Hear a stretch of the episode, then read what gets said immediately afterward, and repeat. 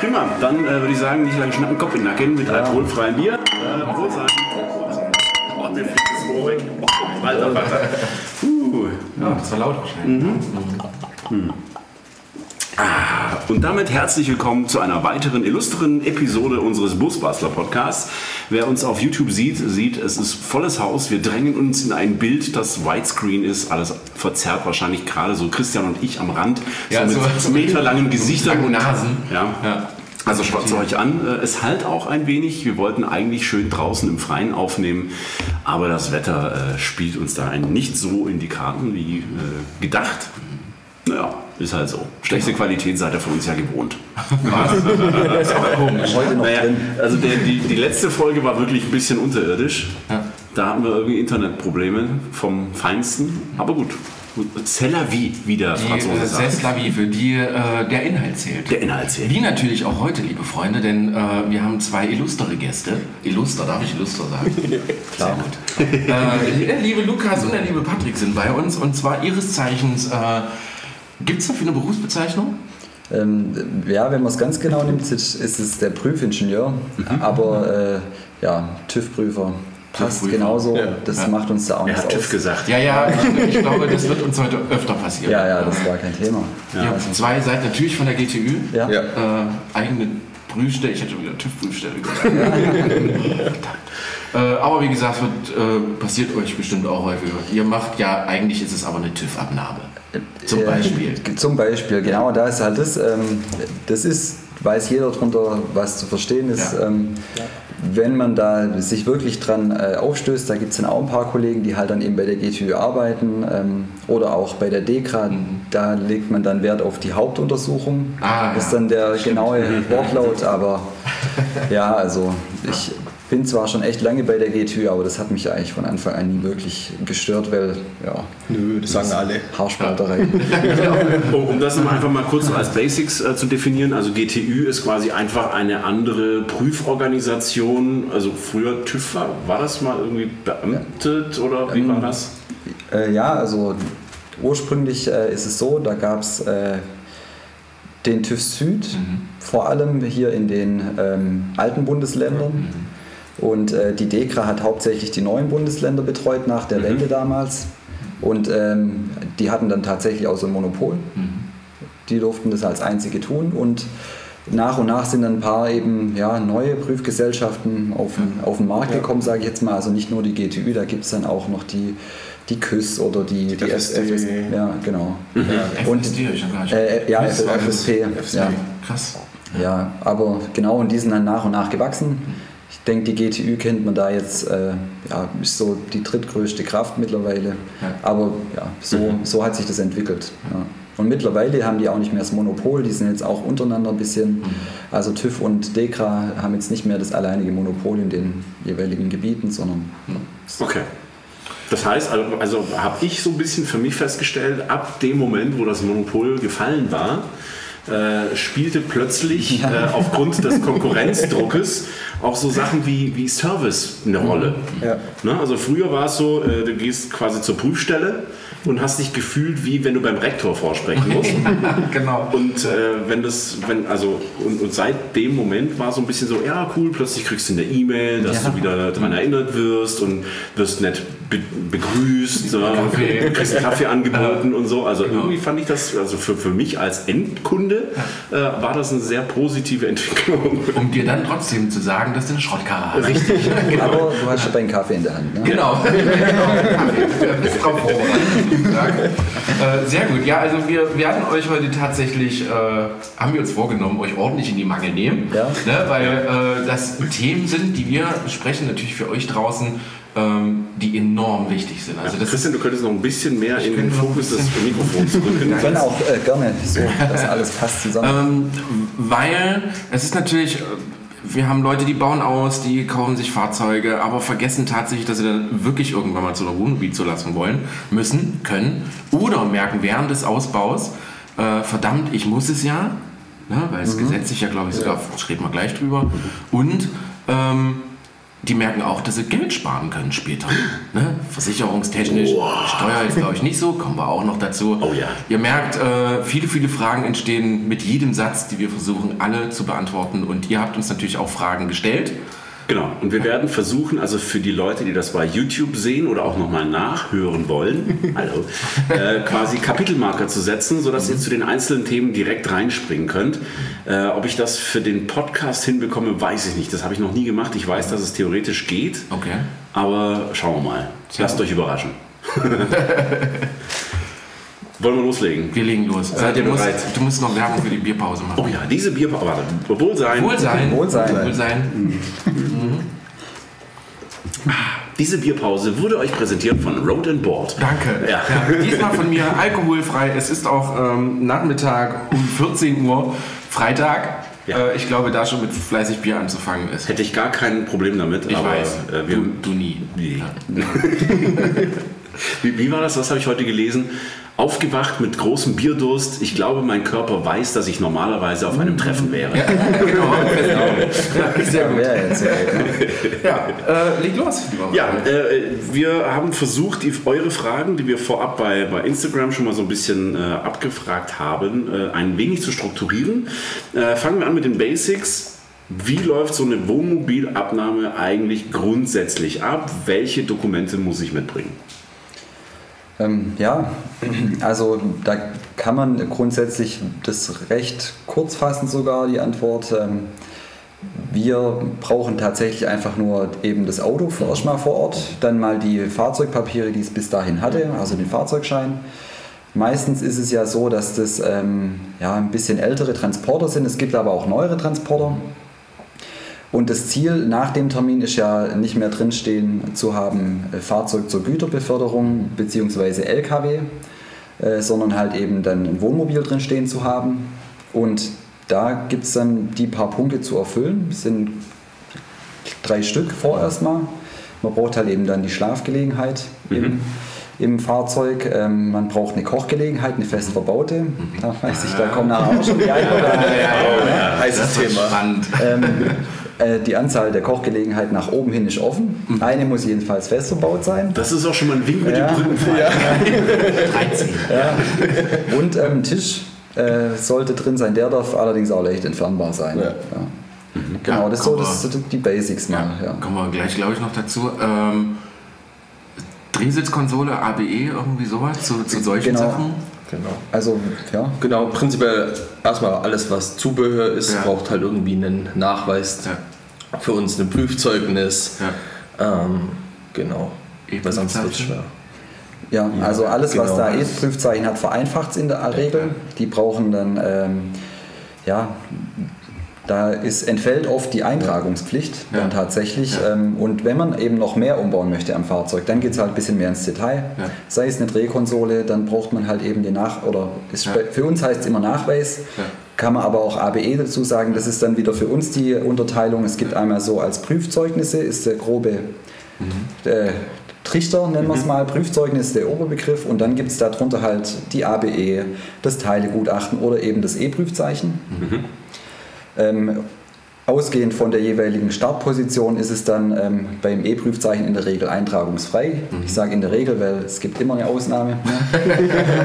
ähm, Teilegutachten muss man zu 100% eigentlich eintragen und der ABE, da muss man sich dann halt mal kurz reinlesen. Genau. Muss ich es eintragen? Steht ja dann meistens in der ABE selber Genau, drin. meistens wie bei den Felgen. Da Genau. liest man es ja auch einfach noch nach und guckt danach. Genau. Kurz erklärt ABE, die allgemeine Genau. Betriebserlaubnis. Ja. genau. Ja. Es sprach für Sie der Erklärbär. Hallo, das bin ich.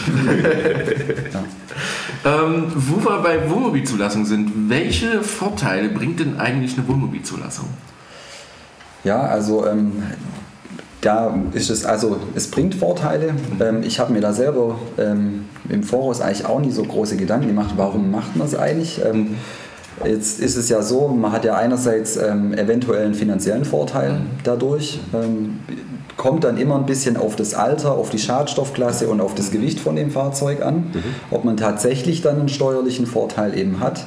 Da gibt es das Kraftfahrzeugsteuergesetz. Oh, Äh, da gibt es eine Tabelle. das klingt schon gruselig. Ja, und ähm, da muss man tatsächlich auch für sich selber ein Ja. bisschen schauen. Das, äh, das erfordert viel Passion, das ist Für die, die es interessiert, Paragraph 9. Also ist, Paragraph 9. Ja, kann man sich ja mal durchwühlen. Das ist alles schön aufgelistet, welche Schadstoffklasse, welches Fahrzeug. Das ist und davon hängt es dann halt ab, wie wird das Fahrzeug versteuert, weil es, man muss es immer gegenüberstellen. Ursprünglich war das ja in aller Regel mal ein LKW, beziehungsweise eben genau steht dann drin Fahrzeug zur Güterbeförderung. Die werden besteuert, haupt, also nach Gewicht. Und ähm, dann muss man einfach gucken, ähm, habe ich überhaupt erstmal einen steuerlichen Vorteil daraus. Wenn ich das dann umbauen lasse, ähm, die Versicherung ist dann wieder ein anderes Thema, das ist ja noch ein zweiter Kostenpunkt. Die werden dann natürlich auch unterschiedlich ähm, teuer, teure Policen haben, die Fahrzeuge. Ne? Muss man sich das mal angucken, ob es sich für einen finanziell lohnt. Ähm, es gibt vielleicht noch einen ähm, Punkt, der interessant wäre, allerdings für die ganz großen Fahrzeuge dann, weil es gibt ja äh, für LKWs auch ein Sonntagsfahrverbot und Feiertagsfahrverbot. Und ähm, das spielt dann aber halt bei den Fahrzeugen über 7,5 Tonnen eine Rolle. Und Ja. wenn jemand wirklich so ein großes Gefährt hat, dann wäre es für ihn halt die Option zu sagen, ich, ich darf legal auch äh, an so einen Feiertagen eben fahren. Ja. Krass. Ja. Spannend. Ja, das sind so mal die Vorteile. Aber es gibt auch viele Fälle, also äh, ich habe da eben mal, ja, Ja. Viele, wir haben auch viele Stimmen dann gehört und wahrscheinlich auch zu Recht, wenn man hat nicht immer den steuerlichen Vorteil jetzt. Also das ist nicht automatisch günstiger. Also das heißt, es gäbe auch die Möglichkeit, also man müsste sich das ausrechnen, ob man vielleicht die Karre einfach als LKW weiterfährt. Ähm, Ja. genau, einerseits muss man sich muss man sich's ausrechnen ähm, und äh, ja, es kann wirklich halt sein, dass man teurer wegkommt, nur in dem Bereich Steuern. Was allerdings dann halt der Fall ist, ähm, das Fahrzeug sollte ja ähm, auch immer so durch die Gegend fahren, wie es Ja. auch im Fahrzeugschein beschrieben ist. Also wenn das Ding halt dann wirklich aussieht wie ein Wohnmobil und das kommt dann zu uns, zum TÜV, zur HU, zur GTÜ und das ist halt in ein komplettes Wohnmobil, dann wären wir angehalten, auch äh, zu, äh, reinzuschreiben in den Prüfbericht, äh, ja, also fahrzeugtechnisch okay, aber ähm, das passt halt nicht mehr ganz, weil es ist halt kein LKW, sondern es ist ein Wohnmobil vor uns. Ja, Es entspricht nicht der äh, eingetragenen Nutzung. ja so ungefähr. Wäre, ja. glaube ich, dann sogar im schlimmsten Fall Steuerhinterziehung. Im schlimmsten Fall ja, wenn man, ja. wenn man da absichtlich äh, das nicht gemacht hat, weil man mehr hätte zahlen müssen. Ja, Und, und da, da sind so, ui, da da wird's ist der aber, da übel. hinterher. Da wird's übel. Da Das, dann das ist ja, finde ich ja immer noch witzig und ich erzähle es immer wieder gerne. Das ist ja auch der Grund, warum die Fahrzeuge mit AdBlue äh, nicht mehr fahren können, sobald der AdBlue-Tank leer ist.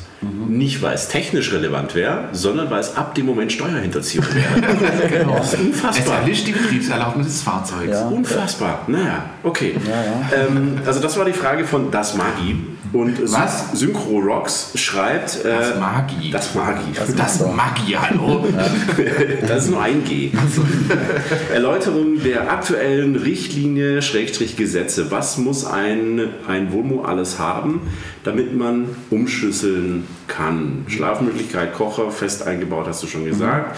Äh, Lose wird anscheinend auch hier und da mal ein bisschen akzeptiert. Also da kommen wir schon zum ersten Mal. Aber Kocher wird gleich nochmal eine eigene. Ja. Eine eigene Stunde. Da haben wir uns, glaube ich, schon, drauf, schon drauf eingestellt. Ja. Ja, wir freuen uns drauf, das wird super. Also wäre halt die Frage, also was, was sind denn so die, die, die, also ist es ein festgeschriebenes Regelwerk oder ist es eher so, ja, so in die Art sollte es ungefähr sein als Richtlinie? Also wir haben ja das VD-TÜV-Merkblatt und es müsste aber auch nochmal über die EU-Richtlinie, glaube ich, auch nochmal vermerkt sein. Also da gibt es dann schon eine geltende Norm, die gilt für Wohnmobile, was die an Mindestausstattung haben. Frage, wo wir gerade bei dem Merkblatt sind, bevor wir da weitermachen. Kann ich dieses Merkblatt als Normalsterblicher bekommen?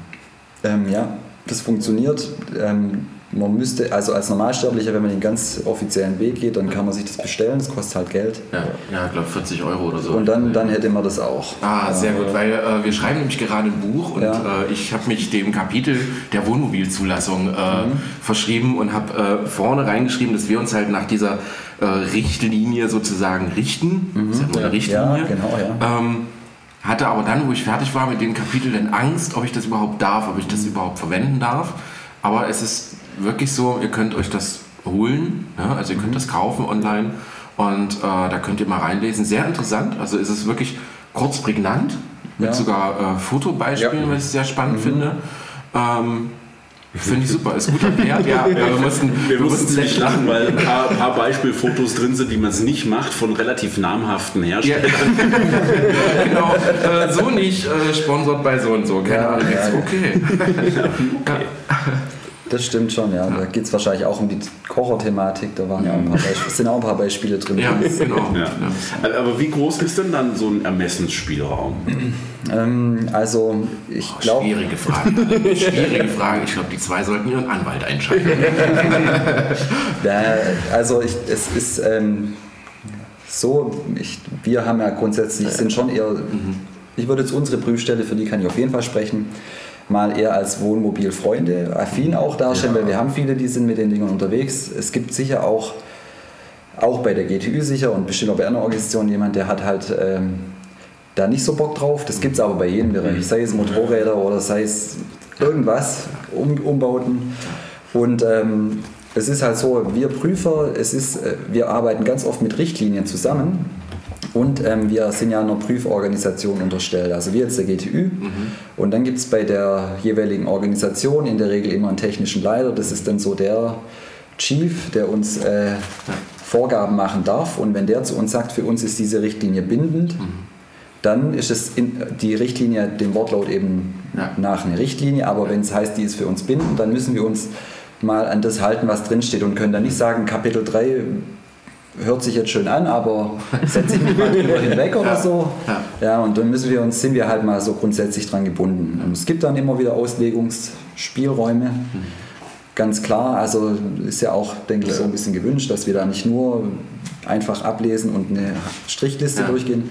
Ist auch beim Thema Wohnmobil, gerade weil es viele individuelle ja. Lösungen gibt, haben wir da unseren Spielraum.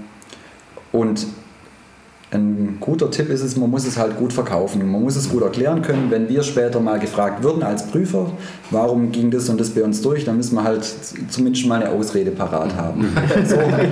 ja. ich, ich, war ja vor, vor ein paar Tagen bei euch in der Prüfstelle und da war ja auch äh, der Chef dann quasi mit da. Ja. ja. genau. Und da kam so ein bisschen die, ähm, die Quintessenz raus. Naja, wenn man halt versucht, uns als Prüfer zu verarschen, ja. dann geht das halt nach hinten los. Ja. Kann, man, kann man das so äh, als Tipp mitgeben? Also ähm. lieber offensiv und, und äh, offen und ehrlich damit umgehen, sagen, okay, das ist vielleicht nicht optimal, aber... Mhm. Also es, das genau ist halt das Thema ja. Kommunikation. Also man kann ja mit uns reden, wir sind ja, jetzt nicht äh, die, die mit dem erhobenen Zeigefinger dann jemanden ermahnen, sondern halt versuchen mit dem Kunden dann eine Lösung zu finden, weil das kriegt man dann schon irgendwie hin oder anders mal, mhm. funktioniert ja meistens. Ähm, aber da muss man halt mit dem Kunden immer eine individuelle Lösung finden, weil sonst wird es, glaube ich, auch schwer mit dem Kunden was zu vermitteln, warum was nicht funktioniert und warum das jetzt so sein muss. Und mhm. wenn man dem Kunden direkt so einen, wie so einen Lösungsvorschlag anbietet, ja. so ein, zwei Möglichkeiten, dann hat der Kunde auch nochmal die Auswahl und dann das ist, kann er sich überlegen. Das ist im Endeffekt das Spannende. Das ist genauso wie du vorhin gesagt hast mit dem Rektor. Ich glaube, viele, die in eine, in eine TÜV, GTÜ, KÜS-Station fahren, ähm, die gehen halt. Vom Negativen mal. Genau, die, gehen, die gehen mit der falschen Einstellung und da rein. Äh, hoffentlich sieht er das nicht. so, ja. genau. Und äh, dann, sobald der Prüfer das zufällig sieht, dann ist man halt schon so ein bisschen in genau. Fluchtmodus mhm. vielleicht und äh, es wäre vielleicht von vornherein her eine ganz einfache Lösung auf dem Tisch ja. schon gewesen von vornherein ist ein guter Hinweis. Ja. Das ist was, was wir auch immer und immer wieder sagen. Leute, setzt euch mit euren Prüfern vorab, bevor ihr anfangt, ja. zusammen und erklärt, was ihr vorhabt. Jetzt können wir das natürlich sagen, weil äh, ja, wir machen ja anderen Leuten damit Arbeit. Äh, wie, wie ist das dann jetzt? Ne? Also wir machen jetzt diesen Podcast und äh, eine Million Menschen rufen jetzt äh, ab Montag bei euch an und sagen, hallo, äh, wie sieht es denn aus? Äh, ja, wenn jetzt eine Million Leute anrufen oder auch ein bisschen weniger, dann sind wir auch schon mal gut beschäftigt. Ähm, also grundsätzlich ist es bei uns so, ähm, wir machen ja auch neben den Wohnmobilzulassungen oder Begutachtungen dürfen wir auch andere Sachen machen und wir haben da viel teilweise Tage, wo ja. wir viel Telefonzeit nebenher oder während der Arbeitszeit haben. Mhm. Ähm, oft auch lange Gespräche, manchmal ermüdende Gespräche auch, aber das äh, uns ist uns in der Regel lieber, ja. dass man es von vornherein klärt, weil hat für uns Prüfer einen guten Nebeneffekt. Also die Zeit, die wir am Telefon ähm, haben, mhm. klar. Ihr dann später nicht. Die haben wir erstens später nicht genau. und zweitens haben wir dann den stinkigen Kunden auf dem Hof nicht. Ja. Äh, und aber die gleiche Zeit, die Diskussion, bis man zu dem positiven oder negativen Ergebnis kommt, die haben wir dann irgendwo haben wir sie am Telefon oder äh, auf der, in der Prüfhalle. Ja. Und äh, ja, wenn man dann von vornherein dann so ein paar Sachen klärt, dann ist der Kunde nachher zufrieden, wir auch. Und der Kunde, der fährt dann nicht mit äh, hochrotem Kopf weg und äh, ja, so. Also nochmal an euch da draußen ein Riesentipp. Seht sie als Freunde und äh, nehmt eure Freunde einfach mit zu eurem Ausbau. Und ich glaube, dann habt ihr später auch die wenigsten Probleme. Ich habe sogar schon mal gehört, dass, ähm, oder zumindest habe ich das bei meinem TÜV-Prüfer, der war auch von der GTÜ so gemacht, ähm, der war von Anfang an dabei und ich habe ihm so nach 70 Prozent einfach mal so das Ding gezeigt. Bin mal hingefahren, habe gesagt, wie sieht's aus? Er hat gesagt, cool, weitermachen, passt so von meiner Seite aus. Weil wir halt tatsächlich viel hatten, dass die Leute da einfach hinfahren mit einem fertigen Ausbau und ihr dann plötzlich sagt, äh, nein, die Rückwand, das passt irgendwie gar nicht, das sieht alles ganz scheiße aus, reiß es raus, ja, muss ich das ganze Ding auseinanderreißen. Im Endeffekt, liebe Freunde, aber selber schuld. Ne? Von daher, ähm, nehmt die Leute mit. Und es ist ja auch zur eigenen Sicherheit. Ne? Es ist ja nicht, nicht zur Schikane gedacht, sondern zur Genau. eigenen Sicherheit. Aber da kommen wir mit Sicherheit auch noch drauf. Äh, eine Frage hätte ich noch zu den Basics. Äh, die haben wir aber im Prinzip fast schon beantwortet. Gibt es lokale und regionale Unterschiede? Aber das ist wahrscheinlich eher der Unterschied, den unterschiedlichen äh, Chefs in dem Fall. Äh, wie hattest du gesagt? Ja, Christoph? die, die, die technischen äh, Leiter dann. Ja, also die, soweit ich weiß, treffen die sich also untereinander auch, um mal die gleiche Linie zu fahren, weil das VD TÜV-Merkblatt gilt halt wirklich für alle Organisationen. Und ähm, sowas wird auch immer mal wieder neu besprochen, ein bisschen überarbeitet und so. Also das ist nicht in Stein gemeißelt für die Ewigkeit. Ähm, manche Sachen ändern sich, es kommen ein paar neue Sachen. Also auch die Technik ändert sich ja ähm, hingehend manchen Punkten immer wieder ab. Und äh, das Regionale sollte im Prinzip im Optimalfall nicht so einen großen Unterschied spielen, so einen großen Aspekt. Ähm, ja, aber es tut es natürlich, in, man merkt es ja, also wir haben, wir, wir kriegen das ja mit, es wird nicht überall gleich gehandhabt. Ähm, Es gibt sicher auch schon jemand, der ist vielleicht von uns mal weggefahren und hat gesagt, ey, bei denen hat es nicht geklappt, warum klappt es bei dir? Oft hören wir aber auch, das finde ich jetzt gut, dass ihr, man mit euch darüber sprechen konnte. Es ist, es menschelt halt dann immer, ja, einfach auch. Wobei ich denke mal, grundsätzlich versucht da jeder so das ordentlich zu machen. Mal, ja. Und was halt auch das ist, manchmal poppt halt echt immer ein Thema auf. Ich habe da mal was gelesen von den Fragen mit den Trennwänden und so. Ähm, vielleicht gab es da mal irgendwann eine auf dem Deckel und dann hat vielleicht der technische Leiter für das Gebiet gesagt, so Leute, ganz strikte Linie, weil wir da eine auf den Deckel gekriegt haben. Das muss jetzt halt so und so gemacht werden. Das bekommen dann aber vielleicht wir in Baden-Württemberg nicht mit, wenn das in Hessen der Fall war, weil bei uns gab es da halt keine auf den Deckel und dann kriegen wir davon halt mal nichts mit. Ja. Äh, spannendes Beispiel dazu. In äh, Bremen ist es einfacher, ein amerikanisches Fahrzeug zum TÜV zu bringen, als in Bayern. Was einfach daran liegt, dass äh, die werden da eingeschifft in Bremen, Genau, ja. die, die sehen sowas jeden Tag, die Prüfer, und w- haben dafür selber dann ein Gefühl entwickelt, was geht und was geht einfach nicht. Ja. Währenddessen die in Bayern dann lieber sagen, ah, hier bin ich mir nicht sicher, äh, bevor ich mich jetzt wirklich in die Scheiße reite mit irgendeiner Aussage, die so lala ist, dann lasse ich es lieber komplett. Na? Und ich glaube, so muss man das mit vielen Dingen sehen. Ob das äh, im Osten, Westen, Süden, Norden ist. Also vieles ist Auslegungssache. Wir werden gleich darüber reden, dass äh, vor allem in, in der Richtlinie stehen ein paar eindeutige Sachen drin, die halt nicht Auslegungssache sind, zumindest habe ich das so festgestellt, es steht da drin und das ist einfach Fakt. Ne? Thema Kocher, kommen wir gleich dazu, das wird richtig ähm, Aber es ist halt auch, auch wie ihr sagt, es, es gibt halt einfach Grauzonen. Ne? Und wenn man euch das ordentlich erklärt, da so und so sieht es aus und ihr seid damit einverstanden, ja, dann ist das doch okay. Ja. Sehr gut, äh, kommen wir doch direkt. Kocher, Kocher. Ja, Kocher. Ja, wir haben, also ich glaube, es sind 80 Prozent der Fragen gegen ums Ja. Thema Kocher. ähm, weil es natürlich auch große Unterschiede gibt, preislich schon alleine. Ne? Also du kannst vom kleinen Kartuschenkocher, den du für 15 Euro irgendwo kriegst, bis hin zum Induktionskochfeld für 1.500 kannst du alles einbauen. Ähm, deswegen erstmal die grundlegende Frage Kocher. Fest verbaut, ja, nein Und wenn ja, wie? Warum nicht? Genau. Prinzipiell ist es so, der Kocher muss fest verbaut sein. Ich glaube, da lässt auch das VD-TÜV-Blatt eigentlich keinen Spielraum für sowas zu. Ähm, es muss halt mit Werkzeug lösbar sein. Also auch sowas wie Flügelmutter funktioniert dann eben nicht. Oder was ich, wo ich schnell mit meinem Handgriff eher nicht. Ähm, Spannend. genau. Okay, das finde ich gut. Äh, es muss mit Werkzeug lösbar sein. Erst Genau. dann ist es wirklich fest. Fest verbaut. verbaut. Genau. Genau. Dass du quasi nicht mit einem kleinen Fingernagel das aufdrehen kannst. Genau, oder mit so Schnellverschluss. Ja, Genau, das ist die Thematik, ja, wo halt. sehr gut. das ist so das Grundlegende. Genau. Okay, also klare Sache. Ja. Thema erledigt. Ja, Genau, Aber- ja, eigentlich ja. Genau, und ähm, es, ja, ich weiß, es ist ein Thema, wo wirklich viele Leute Fragen haben. Vor allem, vielleicht sind wir da an dem Punkt, den wir vorher hatten. Man geht da vielleicht mittlerweile, weil es echt ein Thema ist, wo viel drüber geschrieben und diskutiert wurde, schon ähm, ja, mit einer vielleicht negativen Vorstimmung an das Thema ran. Vielleicht kann man da eben aber ein bisschen die Luft rausnehmen. Der Kocher muss halt fest verbaut sein, ist eine klare Aussage. Ähm, vielleicht denken viele, oh, ich muss ganz aufwendig Gas drin haben oder was auch immer. Ähm, es gibt da ja wirklich viele Möglichkeiten. Da steht dran Kocher. Der Kocher, der kann, ja, es gibt viele verschiedene Arten von Kochern, die man einfach reinbauen darf. Es muss nicht so eine perfekt verlegte Gasanlage sein. Es gibt auch das Thema Elektrokocher, ist auch ein Kocher. Ja. Ähm, wie man den dann ins Fahrzeug mit der Elektrik einbindet, ist dann wieder ein anderes Thema.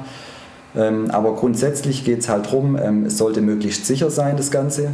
Also darum äh, gibt es da gewisse Vorschriften, vor allem auch an Gaskocher, sei es ein Kartuschenkocher oder eben einer mit einer Gasflasche drin.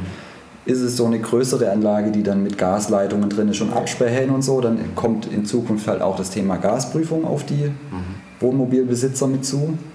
Und der Einbau grundsätzlich sollte halt, an, da gibt es dann die Richtlinie der DVGW, das ist die, Gesell oder, ja, die Gesellschaft, wo sich halt mit Campinggas vor allem auch beschäftigt. Die hat da auch wieder Richtlinien gemacht, wie muss man so eine Anlage einbauen. Wenn man es etwas einfacher haben möchte, dann kann man auch so einen Kartuschenkocher reinbauen. Und äh, da gibt es dann auch wieder verschiedene Preisklassen und Sicherheitsklassen. Wenn man so einen Kartuschenkocher macht, der im Innenraum betrieben wird, dann muss der halt auch eine Zündsicherung haben. Ähm, Schreibt bitte mit, Leute da draußen. Ganz wichtig, der muss eine Zündsicherung haben.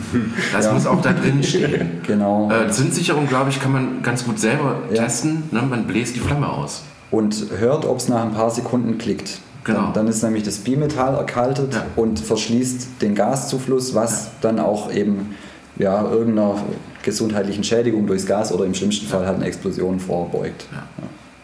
Das, und dann kann man den auch drin betreiben. Dann kann es auch ein kostengünstiger Kartuschenkocher sein, der eben wiederum fest verbaut ist.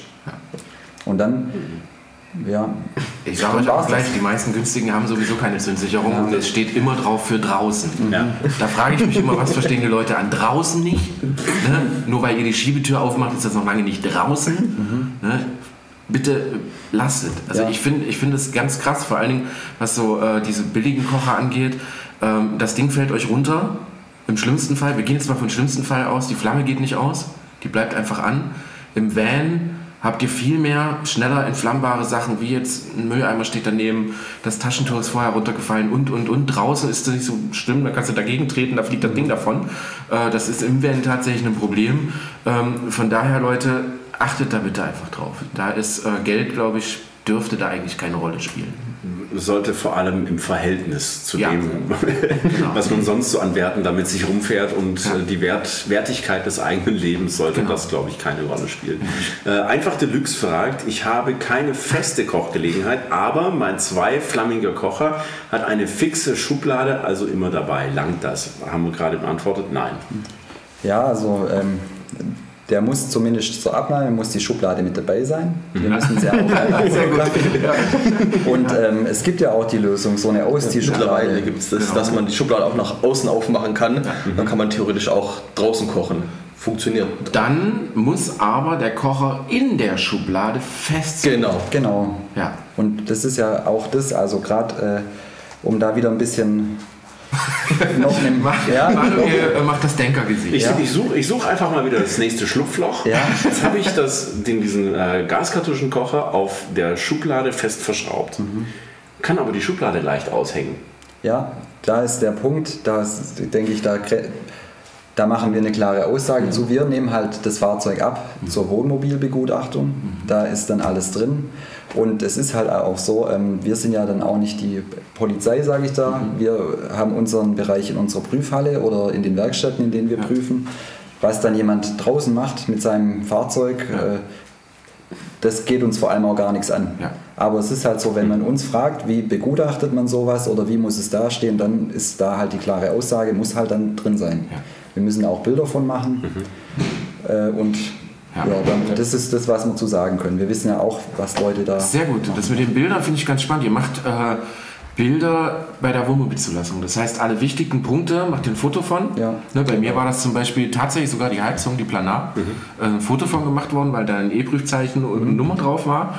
Ähm, dann ist es nämlich spannend, weil, weil uns schreiben halt viele oder man, man hört das im Forum, ja, dann äh, schraube ich den Kocher halt schnell fest und äh, später fliegt er halt raus. Ne? Fertig. ist Klar, okay. kann man machen. Dafür könnt ihr ja nichts eigentlich. Ja? Das ist nicht unser Bier. Genau. Aber in dem Fall entspricht es ja dann nicht mehr der Abnahme und Genau. ist dementsprechend äh, nicht mehr zulässig. Richtig. Äh, eigentlich- Das, also wenn sie dann kontrolliert werden, dann äh, und wenn da ein, Wenn was ein. Kontrolleur Oder auf Zack ist und denkt, da gucke ich jetzt mal nach, dann kann das sein, die stehen dann bei uns und haben dann eine Mängelkarte mit, äh, wie äh, zu, Zulassung noch zutreffend, Fragezeichen, Genau. dann müssen wir es abprüfen. Ja. Klar, dass der das vielleicht in der Zwischenzeit wieder reinmacht, aber dann kriegt er halt erstmal eine Mängelkarte mit und hat Genau. ein bisschen Scherereien. Genau. Also im, im, im krassesten Fall ist es so, dass ihr ohne, also wenn ihr diesen Kocher wieder rausbauen solltet, erlischt in dem Moment diese Zulassung von dem Wohnmobil.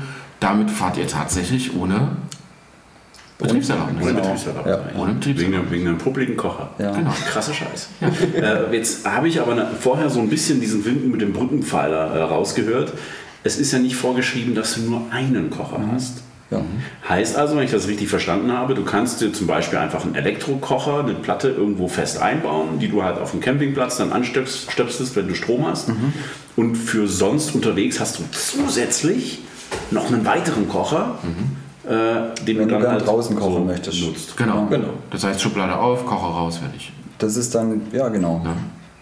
Das kann man gerne machen. Total. Das Leben kann so einfach sein. Das ist Genau, das ist, es kann auch. Ja. Ja. Das wurde halt Es, es ist ja auch total spannend. Es steht ja sogar in dieser, in dieser Richtlinie, die ja wirklich, also holt euch mal die Richtlinie. Das ist wirklich spannend, was da drin steht. Ich habe mich lange damit beschäftigt und es ist, es ist so easy. Und es steht ja auch drin, dass äh, Gaskartuschenkocher zum Beispiel oder überhaupt diese Petroleumkocher, ihr müsst im eingebauten Zustand, wenn das Ding fest ist, relativ einfach an die zu wechselnden Sachen kommen. Ne, das bedeutet nicht das Ding rausbauen und, äh, oder losschrauben stundenlang, damit ihr eine Gaskartusche wechselt, alle zwei Tage, sondern äh, im eingebauten Zustand wird auch geprüft, ob äh, ihr einfach die Gaskartusche tauschen könnt. Und auch da gibt es keine Ausreden. Ihr könnt da nicht hingehen und sagen, ja, ich muss den jetzt rausschrauben, weil ich die Gaskartusche wechsle. Nein, es steht da wirklich eindeutig drin. Die haben wirklich an alles gedacht. Verrückt. Ja. Also ich würde sagen, das Thema äh, Kocher ist jetzt quasi schon erledigt. So eindeutig wie diese Nummer ist. Theoretisch. Es gibt allerdings noch Fragen zum Thema angrenzend. Sehr gut. Ähm, zum Beispiel Wohlsein. ja, soll sein. Ne? Life of Wildling fragt, warum ist es Pflicht, einen Innenraum geeigneten Kocher, Gas, Spiritus, Elektro fest zu verbauen? Haben wir geklärt. Aber ein Feuerlöscher ist keine Pflicht. Das ist eine gute Frage. Ja, finde das ich. finde ich auch eine sehr, auch sehr gute Frage. berechtigt. Also ist nicht Pflicht, oder? Also in dem TÜV-Merkblatt ist nicht verpflichtend drin und ähm, deswegen kontrollieren wir es nicht, aber es ist auf jeden Fall wirklich ein guter, geht- Ja. sehr guter Anstoß, da einfach so einen Feuerlöscher mitzunehmen. Äh, nimmt keine Pulverlöscher. Mhm. Ja, das macht Sauerei. ohne Ende. Genau, also es steht meistens auf den Löschern drauf, für was die geeignet sind. Sobald ihr Gas drin habt, solltet ihr auf jeden Fall auf Gaslöscher gehen. Äh, eigentlich bräuchtest du, glaube ich, sogar zwei ne? für, für, fürs Fahrzeug an sich. Wenn du Kraftstoff löscht, ist der anders als bei Gas. Bla bla, keine Ahnung. Ich denke, ähm, da äh, streiten sich schon seit Jahren die Geister, könnte ich mir vorstellen. Bei der nächsten Frage habe ich leider vergessen, den Namen dazu zu schreiben. Oh nein. Aber sie ist sehr ausführlich. Fast schon anekdotisch. ich habe heute von einem Bekannten erfahren, dass bei ihr im Rahmen der Umschreibung zum Wohnmo der genaue Typ des Kochers im Schein vermerkt wurde. War mir neu. Was tun, wenn der kaputt geht und du nicht genau den gleichen wiederbekommst? Dann muss der neue ja eingetragen werden. Daher meine Frage, ob tatsächlich der Kochertyp eingetragen werden muss. Spannend. Ähm, das ist tatsächlich eine Sache, die handhabt dann wahrscheinlich, die kann man handhaben, wie man als Prüfer das gerne Ja. macht. Also da gibt es keine, ja, gibt's keine Vorgabe. Ich weiß nur, es gibt äh, vor allem in ähm, den bisschen älteren Wohnmobilen, da stehen ja dann auch noch so Sachen dran wie Vorfahrt sind die Luken zu schließen. Das steht bei den neueren Wohnmobilen auch nicht dran. Bei, Gerade bei den älteren Fahrzeugen steht dann tatsächlich ein bisschen mehr drin, auch zum Thema Kocher, von wem der ist. Aber wir müssen es nicht reinschreiben. Ähm, ich finde es dann vielleicht wirklich auch ein bisschen, oder es ist auch ein bisschen unglücklich in dem Fall, wenn wirklich nicht der passende Kocher Ja. zu bekommen ist. Äh, einfach aus dem Grund, weil er dann ja gezwungen wäre, das umzuschreiben. Und, Ja. Und Wette gibt es den Kocher ja, Ja, zwei, drei genau. Jahre nicht mehr. ja. Aber ähm, das, da gibt es keine Vorgabe. Ja. Prinzipiell ist, was drinsteht, muss ja auch verbaut sein, so Ja. in Ja. die Richtung. Ja, also man könnte, also ich als äh, Tipp an den lieben Fragensteller, den wir Manuel nicht aufgeschrieben Tut haben, mir leid. äh, ist glaube ich, wenn das, wenn das wirklich da drin steht und äh, der Kocher fliegt raus, einfach zur, zur, zur GTÜ, TÜV oder sonst was hinfahren, sagen, hier schaut mal, das steht in meinem Fahrzeugschein. Ich denke mal, die tragen das dann aus oder so Ja. und äh, aus die Maus. Ja. Ja, Also bei mir ist es auch so, äh, Thema mal Eintragung oder nicht. Äh, viele Heizungen werden gar nicht eingetragen. Also ne, da guckt der Prüfer auf dem E-Prüfzeichen und dann ist, ist das okay. Ja. Bei mir steht die tatsächlich im Schein drin. Ne, also da steht die E-Prüfnummer und, und die Nummer von, dem, äh, von der Heizung drin. Äh, bleibt ja auch im Fahrzeug. Finde ich irgendwie auch logisch. Ja, äh, das Thema Heizung, das äh, rührt vielleicht noch aus einem anderen Punkt her. Also diese, bevor es die E-Prüfzeichen gab, da gab es in Deutschland halt äh, auch auf den Scheiben, gibt es ja mittlerweile ein E-Prüfzeichen und früher gab es da immer eine Bauartgenehmigung. Ja, genau. Das ist eben diese, nicht dieses, dieser Kreis mit dem E drin, sondern diese Wellenlinie. Ja. Und früher war es so, ja, musste man bauartgenehmigte zum Beispiel auch Anhängerkupplung noch eintragen. Das war Ja, aber in den genau. 90ern noch Ja. Usus. Ja. ja. Und äh, ja, also vielleicht war es aus Gewohnheit, dass der immer noch halt eben eine Bau, weil es früher eben im Thema Bauartgenehmigung drin war, hat es halt mit eingetragen, die Heizung. Also auch da seht ihr, äh, gibt es Unterschiede. Vielleicht ist derjenige an Ja. einen 86-jährigen TÜV-Prüfer gekommen. Ja, Man weiß also es nicht. Man weiß es nicht. Nee. Ja. Ja, aber ich würde da niemand drauf festnageln Ja. auf einen bestimmten Kocher. Wichtig ist halt immer, dass wenn man einen tauscht wieder, wieder einen, der für den Innenraum geeignet Genau. ist. Sonst ja, ist halt einfach gefährlich. Also wäre in dem Fall vielleicht, wenn, wenn man sieht, dass da was eingetragen würde, sozusagen bei der Prüfung, bei der Abnahme, dass man dann eventuell auch nochmal das Gespräch sucht mit dem jeweiligen Prüfer und sagt, hey, guck mal, das kann, muss man das, musst du das unbedingt oder könntest du das auch einfach rauslassen? Ja, vielleicht macht es einfach in bestem Wissen und Gewissen, aber wie du schon sagtest, es sind halt nicht alles, alle Prüfer auch selber Camper, die denken sich, ja, ja, hier technisches Gerät ist da drin, fertig. ja. Und da ist halt vielleicht so ein bisschen Fingerspitzengefühl schon auch noch Ja. äh, sinnvoll. Und das hast du aber halt vielleicht einfach nicht, wenn du die Problematik nicht, nicht einschätzen kannst. Ja. Genau. Wogegen? Bitte. ähm, Uwe-Schwarz, Uwe ist auch lustig. Äh, Uwe. Äh, Uwe-Schwarz schreibt, äh, wogegen verstoße ich, wenn ich bei Wohnmobilzulassung ohne Küche rumfahre, weil sie auf dem Campingplatz im Vorzelt steht? Ja, Im Prinzip hatten wir das ja schon, ne? Ja, ja, das ist, ist genau der Punkt. Also das sind dann wieder nicht wir, die den, die ihn kontrollieren werden, das ist dann die Polizei. Ja. Da kommt es dann drauf an, hat der Polizist einen guten Tag, einen schlechten Tag? Kann man es ihm glaubhaft erklären? Das ist jetzt halt einfach, warum auch immer so. Äh, Wenn man es aber dann ganz genau nimmt, dann hat er halt die Küche wieder rausgebaut, dann darf er halt so ein Prüfverfahren mit einer Mängelkarte und der guckt halt, ah, Küche ist wieder drin, Vorzelt ist auch wieder da. Ja, so, das ist halt genau der Punkt, da braucht man, da macht man sich viel zu viele Gedanken einfach. Sich viel zu viele Gedanken. Ja, Genau. Ähm, wo du sagst, es ist eigentlich egal, was für ein Kocher. Ist es auch ein Wasserkocher ein Kocher? Nee, das muss schon Nein. ein Herd. Ich äh, denke, das geht schon zur Hitze. Ja, Kochgelegenheit. Koch, eine Kochgelegenheit, mit der man Ja. Das ist, jetzt- das, das ist jetzt ein neues Thema, da machen wir was auf. Ja, ja, also äh, äh, es ist auch so, so viele haben dann halt auch immer gesagt, ja, ich, ich koche aber nicht. Ja. Ne, ich koche so von Haus aus nicht, ich bestelle immer nur Essen. Ja. Ne, Das ist völlig egal. Ist egal. Das ist, dann einfach halt egal. kein Wohnmobil. Ne? Genau, dann ist es kein Wohnmobil, richtig. Das ist auch so, man kann das ja wirklich auf andere Bereiche dann ausdehnen. Das Ja. ist dann so, mein Wohnmobil steht der Rest vom Leben jetzt noch auf dem Campingplatz, Ja. ich brauche keinen Tank mehr. Genau. Ich brauche kein Lenkrad mehr, kann man dann ja auch argumentieren. Also das braucht ein Auto braucht halt ein Lenkrad und einen Tank einfach oder eine Batterie heutzutage. Ja.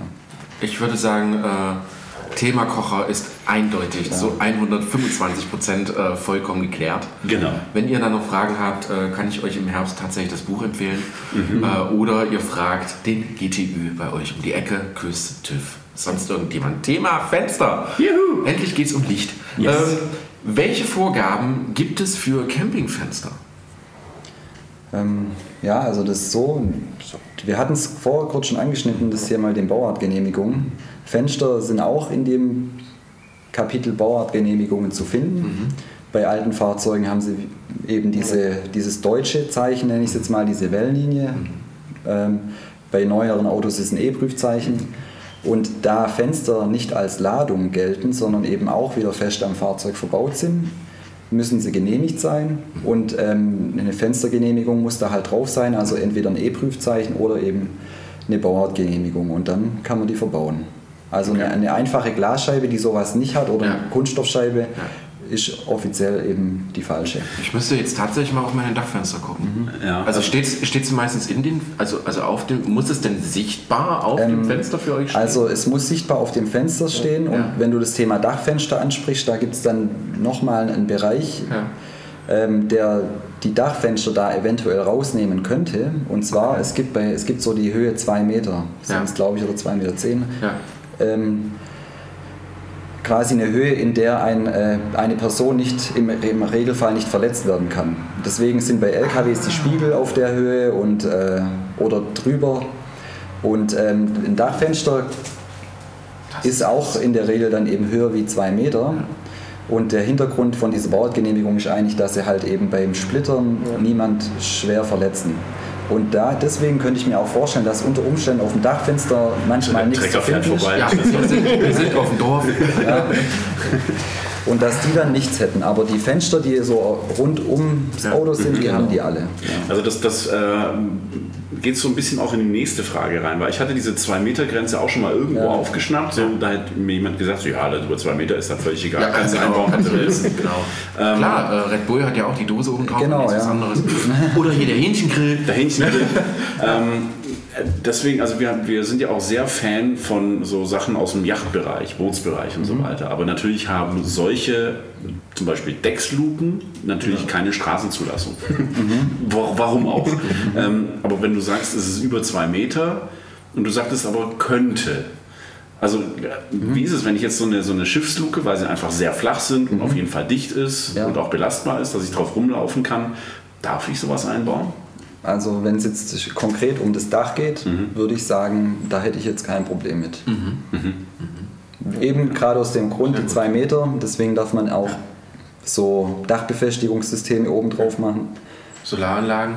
Solaranlagen. Ja, das ist auch immer eine häufige Frage. Ne? Ist, ist meine Solaranlage oben abnahmepflichtig? Ja, also, also ist Ja. die zugelassen da oben drauf? Ihr Ja. seid über zwei Meter. Ja, aber kommen wir gleich zum Thema Ladung noch dazu. Genau, Ja, das- Ladung ist. Ach, das Ja. wird. So, Genau, also nach zwei Tage später. Bootsbau, aus dem Bootsbau grundsätzlich, äh, also als Dachluke oder quasi über 2 Meter bzw. 2,10 Meter. Zehn. Äh, auch da bitte immer mit euren Prüfer vorne mal quatschen. Eure Lieblingsfrage, darf ich die stellen? Ja, bitte. Äh, große Fenster, also wir reden, genau, also große Fenster, egal ob Dach- oder Seitenfenster, äh, darf man Holme im Fahrzeug entfernen? Also das war jetzt Also das nicht war direkt eine Zustimmung. Ich glaube, ich kenne die Antwort schon. Es kommt drauf an. genau. Äh, ja, also es kommt, es kommt immer drauf an, ja. Ähm, man sieht ja, viele, viele namhafte Hersteller haben ja ein Dachzelt reingemacht oder eben so eine Kabine und haben dann definitiv Holme durchtrennt. Ja. Und ich bin mir zu, also das werden sie sicher alle gemacht haben, sicher, die haben das vor mit dem jeweiligen Basisfahrzeughersteller abgeklärt, was denn die für Reparaturrichtlinien haben, wo denn auch ein Karosseriebetrieb im Schadenfall trennen dürfte und neu einsetzen dürfte. Und genau da haben die halt eben getrennt Ja. und dementsprechend wieder für eine neue Versteifung unter Umständen auch gesorgt. Ja. Ich äh, glaube, da ist ähm, Thema Aufbaurichtlinie des Fahrzeugherstellers, glaube ich, ein ganz großes Ding. Bei Mercedes, beim neuen Sprinter steht tatsächlich drin ähm, A, B, C-Säule sowie die Säulen im, im Dach, die, die diese, die, diese A- und B-Säulen verbinden oben, äh, dürfen nicht herausgetrennt werden. Diese Zwischenträger oben dürfen herausgetrennt werden, müssen aber dann, wie ihr das schon sagt, ersetzt werden durch äh, eine Versteifung, Verstrebung, sonst irgendwas. Gilt tatsächlich auch mit so einem Rahmen. Also wenn man anstatt diesen, diesen Holz, also Träger einen Rahmen unten drunter macht, ist das kein Problem. Hierbei ist es dann aber so, wenn ihr uns jetzt fragt, ja, wie prüft denn das der TÜV? Äh, da muss ich euch sagen, ihr könnt natürlich nicht unter eine Verkleidung gucken. Nee. Ihr müsst in dem Moment eigentlich Da sind, wir, da sind wir bei dem Punkt vorher, am besten, wenn man sowas vorhat, das ist ja, Ja. jetzt auch äh, wirklich ein tiefgreifender Umbau, da macht man sich schon einen Haufen Gedanken. Vorher mit uns schon absprechen, sagen, ich habe das und das vor. Würdest du das mitgehen? Und dann kann man sich ja absprechen und dann kommt man zu einer Lösung und sagt, also es gibt vom Aufbauhersteller die Freigabe, ja oder nein. Dann mach's bitte auch. Äh, e- entweder macht es deine Werkstatt Ja. oder wenn du es dir selber zutraust, dann mach's und dokumentier mit ein paar Fotos.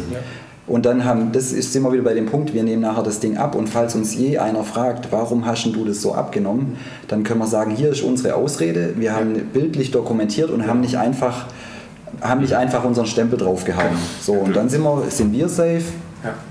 Dann Ja. haben wir auch kein Problem. Ja. gut. Das ist so eine Sache, das macht zum Beispiel der Cord ja auch so, äh, professioneller Umbauer und der macht sehr häufig auch sehr, sehr große Dachluken rein. Und da ist es dann halt eben auch so, dass es dokumentiert ist, dass es alles Genau, mit einem genau. Rahmen verschweißt und bla bla bla.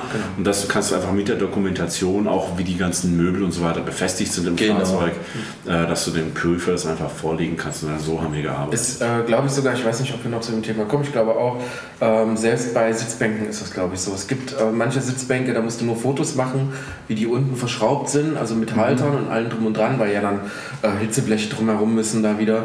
Und äh, da gab es tatsächlich Prüfer, die halt gesagt haben, pass auf, macht ein Foto von, ähm, wo ich auch sehen kann, dass es euer Auto ist. Ne? Also dokumentiert den Einbau, legt mir das vor und dann Das Ganze ist ja im Endeffekt ein Prozess, wo man mit dem Prüfer so mitgeht, Genau. wo ich dem auch immer wieder Bescheid sagen kann, ich habe jetzt das gemacht, ich habe das gemacht, hier sind die passenden Bilder dazu. Das funktioniert ja alles. Ähm, Und dann, wenn das alles sauber abgelegt ist, dokumentiert ist, dann weiß ja jeder auch, was er davon hat und dann. Ja, genau. Dokumentieren, liebe Freunde, dokumentieren, dokumentieren. Macht Fotos von. Äh, Macht einen Instagram-Kanal, das ist alles öffentlich einsehbar ist. genau. Ja, irgendwie sowas. Aber äh, im Ausbau ist es immer cool, das zu dokumentieren, weil ihr könnt Sachen nachweisen, auch wenn ihr das Auto später verkauft und der Käufer hat vielleicht Fragen, ist Ja. die Dämmung richtig drin und so, dann könnt ihr Genau. das einfach nachweisen. Ich finde es gut, ich finde es super. Auf jeden Fall. Oder allein für den Fall, wo man kann konkret drüber reden, Genau. man kommt mit seinem Prüfer gar nicht mehr klar. Ja. Sei es warum auch immer, der neue Prüfer, der hat noch nie was davon gehört und sagt, ja toll, jetzt bist du schon bei den 80 Prozent. Ja. Ich habe noch nie was mit dir geredet, dann kann ich sagen, ich, Moment, ich habe alles mal Genau. bildlich dokumentiert und dann hat man sich da nicht selber ins Abseits geschossen. Oder auch, wenn man beispielsweise ein Wertgutachten machen möchte. ne? Da hilft sowas natürlich Genau. auch. Ja. Ja. Toll. Ähm, darf man Das ist, so fangen die besten Fragen an. Darf man Ja, eigentlich? also ähm, ich, ich hole mal ein bisschen aus. Wir haben den, die Situation, eine Heizung wurde verbaut. Jetzt ist es so, dass diese Heizung natürlich auch als Lüftung funktioniert. Manche schwören auch auf Zuluft aus Frischluft. Da, da, das ist ein ganz anderes Thema. Sollte man nicht, darf man nicht. Aber jetzt habe ich quasi diese Heizung oder ein, irgendeine Lüftung und muss dazu ein Loch in den Fahrzeugboden reinschneiden, weil ich ja möchte, dass die kalte Luft unter dem Fahrzeug in das Fahrzeug hineingesogen wird. Darf man das? Ähm, ja, also ich würde sagen, man darf eine Öffnung ins Fahrzeug machen. Die dürfte man ja zum Beispiel auch, wenn man tatsächlich mal sich jetzt äh, eine Campinggasanlage selber verbaut, da gibt es ja, Ja. auch äh, be- vorgeschriebene B- und Entlüftungsöffnung für den Gasflaschenkasten. Es gibt dann allerdings Vorgaben, wenn man ein Loch in den Boden schneidet, dass man halt eben auch wieder nichts Tragendes durchtrennt. Und ähm, dass man auch einen gewissen Mindestabstand dann eben von sowas wie einer Abgasanlage einhält. Da gibt es dann auch Vorgaben, wie weit das Loch weg sein muss, vor allem dann, wenn es eben der Belüftung dient. Und wenn das dann alles sauber eingehalten ist, dann würde ich sowas. Dann, sehe ich da jetzt wie- nicht. Wie weit ist denn der Abstand? Das ist die nächste Frage, oder? Wie Also- weit ist der Abstand? Und was ist die Abgasanlage? Ist das die fahrzeugeigene Abgasanlage oder ist es auch die Abgasanlage der Heizung? Ja, das ist ja das Spannende daran. Ja. Ähm, also wir haben Unterlagen da, ich könnte es nachschlagen, aber aus dem Bauchgefühl würde ich sagen, ein halber Meter. Ja. Halber Meter mindestens, Ja. aber wenn die Frage wirklich konkret wird, dann müssen wir da mal nachblättern. Das, da empfehlen wir euch einfach wieder, fragt direkt Ja. bei den Leuten nach. Also bevor ihr das Loch da reinschnibbelt, äh, zeigt den wo. Ne? Also, also ich würde auch tatsächlich so rein aus dem Bauchgefühl, wenn sowas darf, dann auf jeden Fall so weit wie möglich Ja. weg. Ne? Beim, beim Transporter Sprinter Kraft, das ist so, da, da ist der Auspuff direkt mittig unten drunter. Ich glaube, wenn ich ganz, ganz nach hinten gehe, damit sollte das eigentlich überhaupt gar kein Problem sein. Ähm, macht ein Gitter drauf, damit euch Ratten nicht reinsteigen und Ja. Menschen, die darin schlafen können. Ähm, genau. Aber ansonsten, ja, spannend, sehr gut. Jens, deine Frage ist beantwortet. Check, check. Strom. Juhu. Juhu-Strom, mein Lieblingsthema. Clemens schreibt, äh, mich würde mal interessieren, welcher Steckertyp für die 230 Volt Einspeisung verbaut werden muss. Ist ein DEFA-Stecksystem ausreichend oder muss es unbedingt ein CEE sein? Liebe Grüße, Clemens. Ich glaube auch äh, Melfbox mittlerweile. Ne? Ähm, also nicht nur Lass, lass doch mal die Prüfer. ja, äh, äh, nicht nur, nicht nur DEFA-Stecksystem oder CEE, sondern auch diese, diese Melfbox. Ich weiß nicht, hat die eine Cross-Bezeichnung? Ich glaube nicht. Äh, Also, Also ist mir ich- nicht bekannt. Mein, also mein, mein dafür äh, halten und hören sagen aus, aus den letzten Monaten. Ich habe mich ja sehr damit beschäftigt, weil ich wenig große Löcher in die Außenhaut meines Fahrzeugs machen möchte. Ähm, ich hatte auch den DEFA-Stecker drin. Äh, den kennt man so aus den nordischen Ländern zur Motorvorheizung etc. Die sind aber meines Wissens nach nicht zugelassen, weil Kontaktbrände entstehen könnten, oder? Ähm, ja, also zu dem Thema ist ähm, zumindest im VD-TÜV-Merkblatt äh, Blatt ist da äh, vermerkt, dass, dass halt eben die CEE-Stecker ja, verbaut sein sollten. So steht es drin.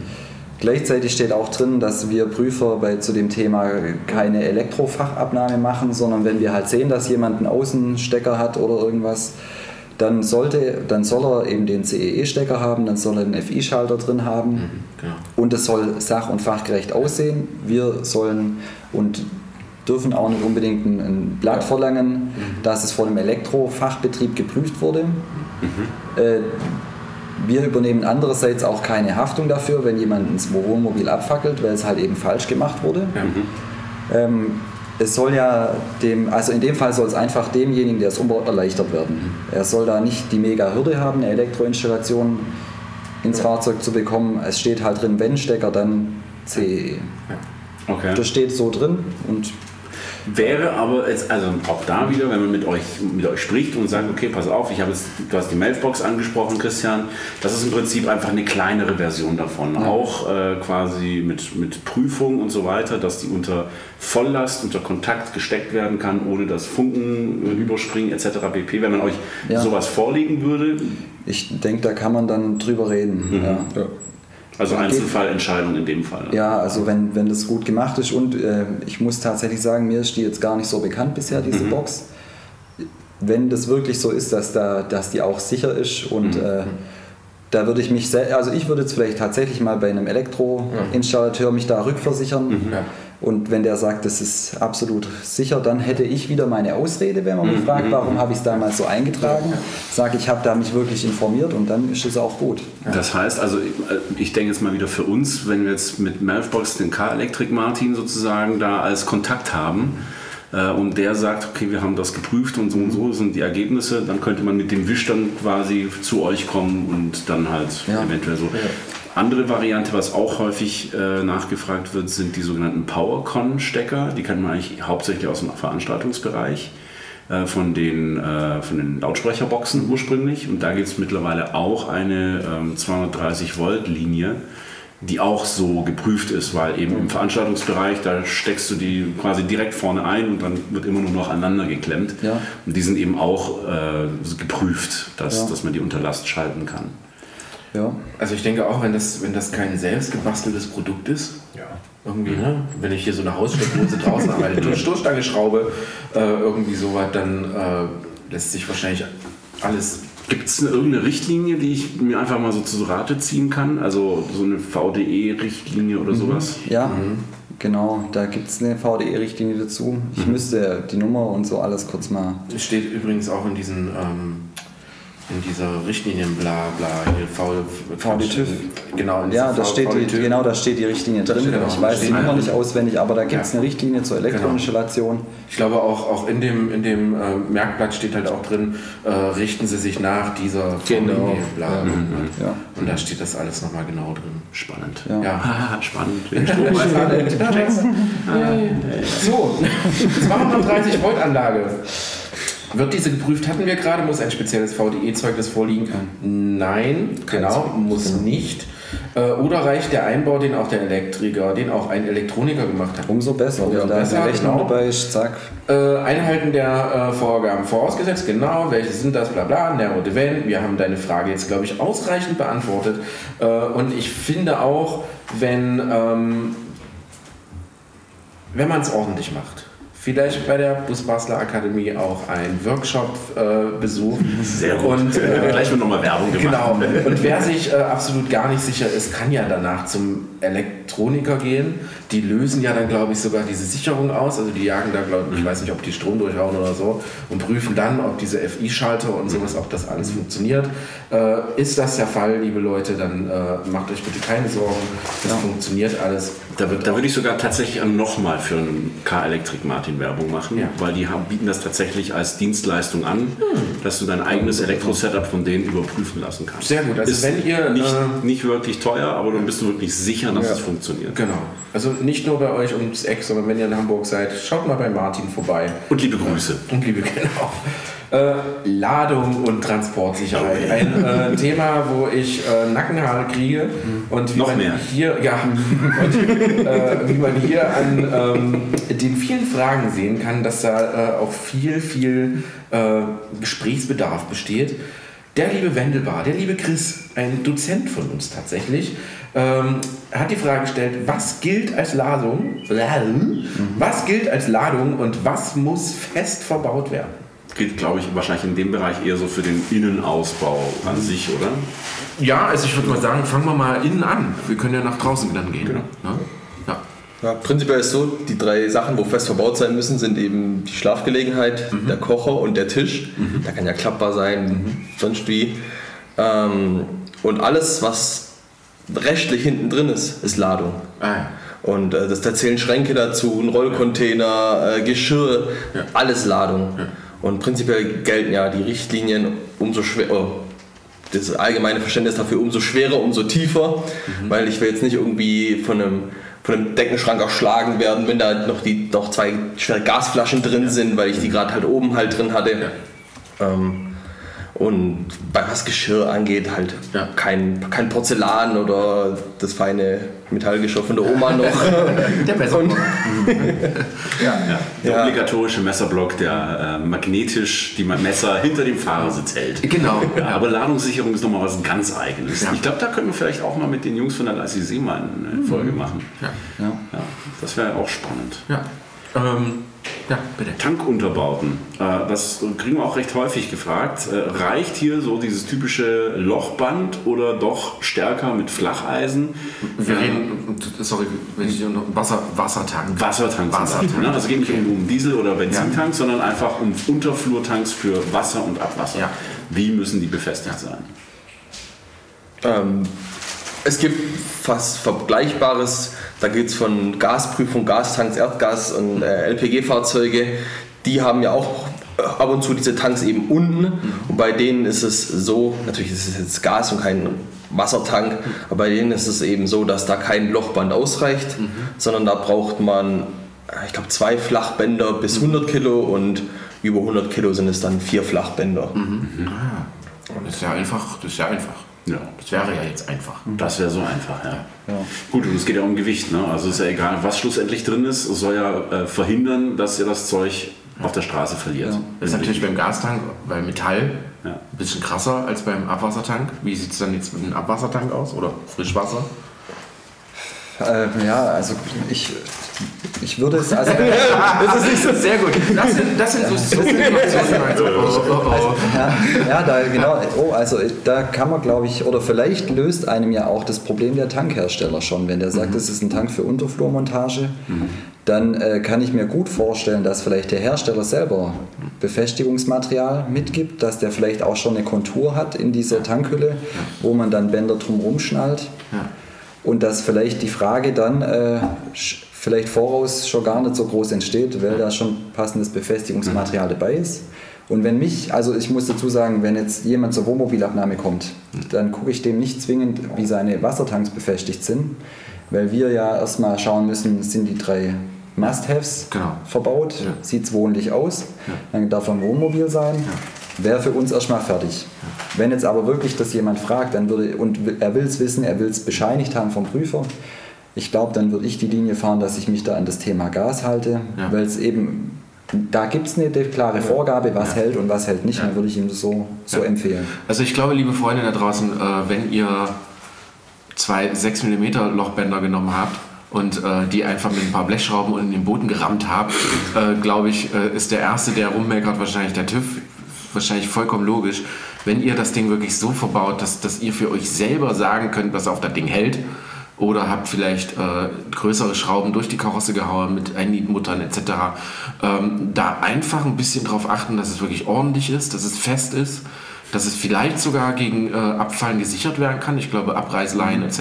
Können, könnte man ja machen, damit ihr da nicht äh, äh, direkt das Ding auf die Autobahn werft. Ähm, Ich glaube, es ist ein- eine gute ähm, Richtschnur. Vertraust du deiner Konstruktion dein eigenes Leben an? ja. Ja. Und ähm, gerade auch äh, um die Konturen gibt es auch also noch einen Punkt, also wie tief kann man den anbringen und so weiter. Also Ja. da würde ich mich tatsächlich dann wirklich entlanghangeln Ja. an diesem Thema Camping, Gastankbefestigung. Da gibt es auch, äh, wie weit darf es nämlich tiefer hängen oder eben nicht tiefer hängen wie die Fahrzeugachse. Weil das Erste, was dann halt wirklich mal an einem großen Stein hängen bleibt, wäre dann eben der Tank. Den reißt Genau. man sich dann halt einfach ab. Und ähm, ich, ich finde, das ist eine gute, eine gute Gelegenheit, oder da hat sich schon jemand voll Gedanken gemacht und wenn man danach arbeitet, dann hat man eine gute Chance, dass der Tank auch ja, eben einfach Ja. am Fahrzeug bleibt und nicht so schnell beschädigt Okay, wird. äh, Beispiel. Ich lasse die Hosen runter. Ähm, steht hier eine Frage?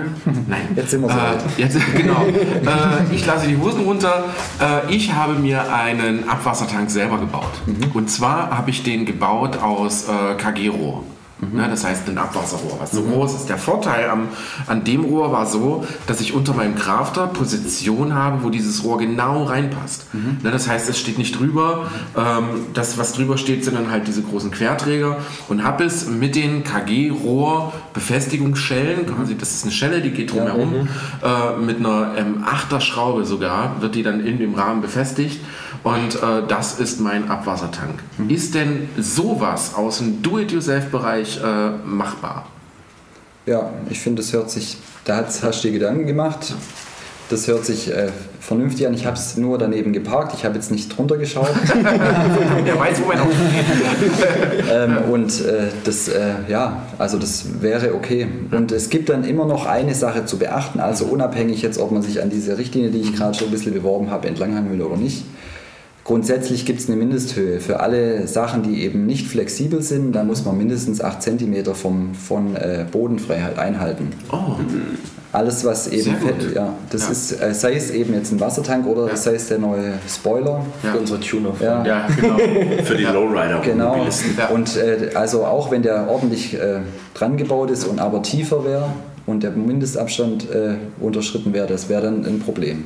Äh, noch, noch was ganz kurzes. Ach Gott, wir haben so viele Fragen. Ich weiß gar nicht. Ja, wir, wir nehmen wir schon uns- wieder über eine Stunde auf. Echt, macht Ja, Scheiß. Ja. Wirklich. Äh, dann wird es tatsächlich eine lange Folge. Aber egal, es ist ein äh, sehr wichtiges Thema, sehr, sehr spannendes Thema. Ähm, viele fragen uns halt auch, können, kann man überhaupt unter das Auto was bauen, da wo Platz ist? Ich habe irgendwann mal gehört, dass äh, man kann bauen, was man lustig ist, wie ihr schon gesagt habt, wenn das, wenn das Maße entspricht. Äh, wenn es, glaube ich, nicht an äh, zu heißen Teilen dran ist, wie jetzt zum Beispiel Auspuff, wenn es nicht an fahrzeugbewegliche Teile drankommt, wie jetzt zum Beispiel Kardan. Genau, oder Handbremsseile oder, oder wenn ich den Wassertank an ein paar Bremsleitungen aufhänge. Ne, das wäre ziemlich doof. Aber eigentlich, um das, um das ganz kurz nochmal zu umreißen, ich darf natürlich Sachen darf was- unters Auto genau. bauen. Ja. Ne? Sehr gut. Darf man machen. Cool. Äh, beim Toll. Thema Wassertank äh, spielt es eine Rolle, wie der, wie war das, Kugelhahn oder Ablassschieber? Also da, haben wir, wir haben uns da auch schon drüber unterhalten. Es geht ja wahrscheinlich nur um das, wie öffnet man den Genau. Wassertank. Ja. Egal. Ist, ist uns nichts bekannt. Euch egal. Wichtig ne? ist halt vielleicht für einen selber, dass er dann nur aufgeht, wenn man es auch wirklich will. Ja, genau. Und dann passt es. ja, okay. ja, sehr gut. So, Freunde, hier haben wir abgebrochen. Ja, halt, stopp. halt, stopp, ich werde gemobbt. äh, nein, wir mussten oder wir wollten tatsächlich aufhören, weil es einfach Weil zu euch lang sonst die Birne raucht. Uns Genau. raucht sie nämlich. war. Ja. Ja, wir Ja, haben noch viele weitere tolle und spannende Themen. Aber damit euch das nicht alles über den Kopf wächst, äh, gibt es das Ganze beim nächsten Mal. Teil 2. Und dann auch alles gemeinsam in voller Länge auf YouTube. Geil. Voll gut. Unser Freut erster. Zweiteiler. Ja, erster Zweiteiler. Ja, bei den Infos. So, egal. Genug gelabert. Danke fürs Zuhören. Bis zum nächsten Mal. Vergesst uns nicht zu bewerten. Tschö.